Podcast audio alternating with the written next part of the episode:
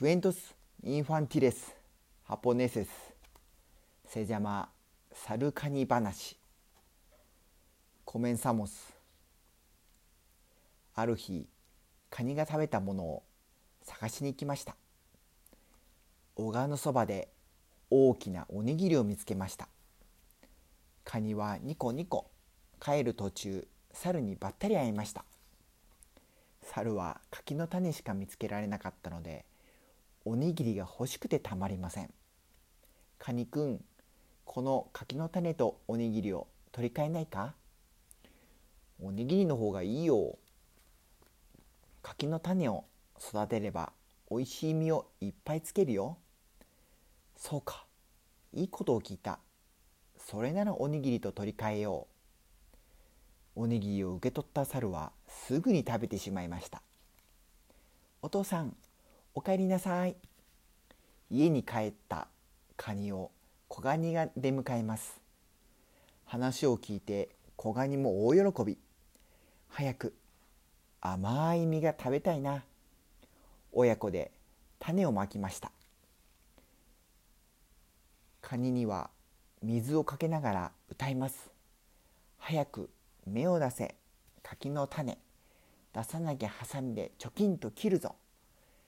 柿の種を慌てて土の中からかわいい芽を出しました。次の日カニは柿の芽に向かって歌います。早く育てよ柿の芽を遅いとハサミで切っちゃうぞ。柿の芽は大急ぎでぐんぐん伸びて小さな木になりました。毎日カニは歌いながら水をやりました。柿の木は葉の茂る立派な木になりました。白い花が咲くとカニは歌います。早く実になれなれなれ。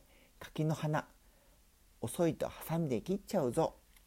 すると柿の花は次々と青い実に変わりやがて赤くなっていきました。そして柿の木においしそうな実がどっさり実ったのです。カニの親子大喜び。棒で柿の実を取ろうとしましたが柿には届きません。困ったな。そこへ通りかかった猿は大きな柿の木にびっくり。おまけに木にはおいしそうな柿の実がどっさり実ってます。そこで猿は言いました。どうだい？これを僕があの柿の種をおにぎりと取り替えてあげたおかげだぞ。猿くんの言う通りだよ。俺に柿をどっさりあげるから柿を取ってくれないか。木登りなら任せとけ。猿はスルスル木に登るとおいしそうな実をむしゃむしゃ。カニは木の下で待っていましたがいつまでたっても猿は一人で食べるばかり。猿くん早くこっちにも柿を分けてくれよ。分かったよ。でも猿はおいしい柿を独り占めしたくなりました。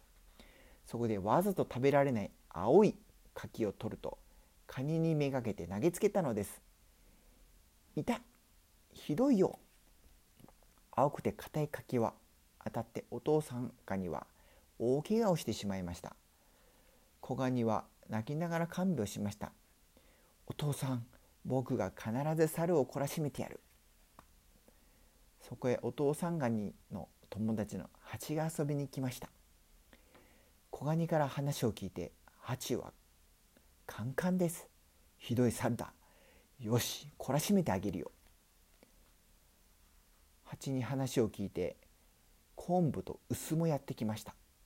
気の優しいカニくんをこんな目に合わせるなんて。ひどい猿だ。みんなで懲らしめてやろう。みんな揃って猿の家に向かいました。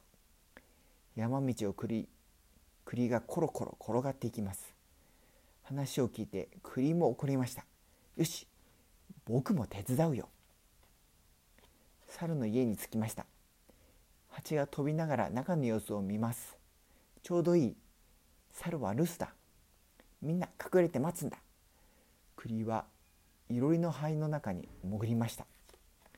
蜂は水がめの後ろに。臼は屋根の上に隠れました。僕はここがいいな。昆布が入り口の敷居に寝そべります。やがて猿が帰ってきました。猿がいろりの火を起こすと熱くなった栗がパチン。猿の顔に当たりました。あちちち。慌てて水を汲もうとすると蜂が目の上をチクリ痛いよ表に駆け出した猿は敷居に寝ていた昆布に足を滑らせてすってんころりそこへ屋根の上から臼がドシーンと落ちてきました。ギャー。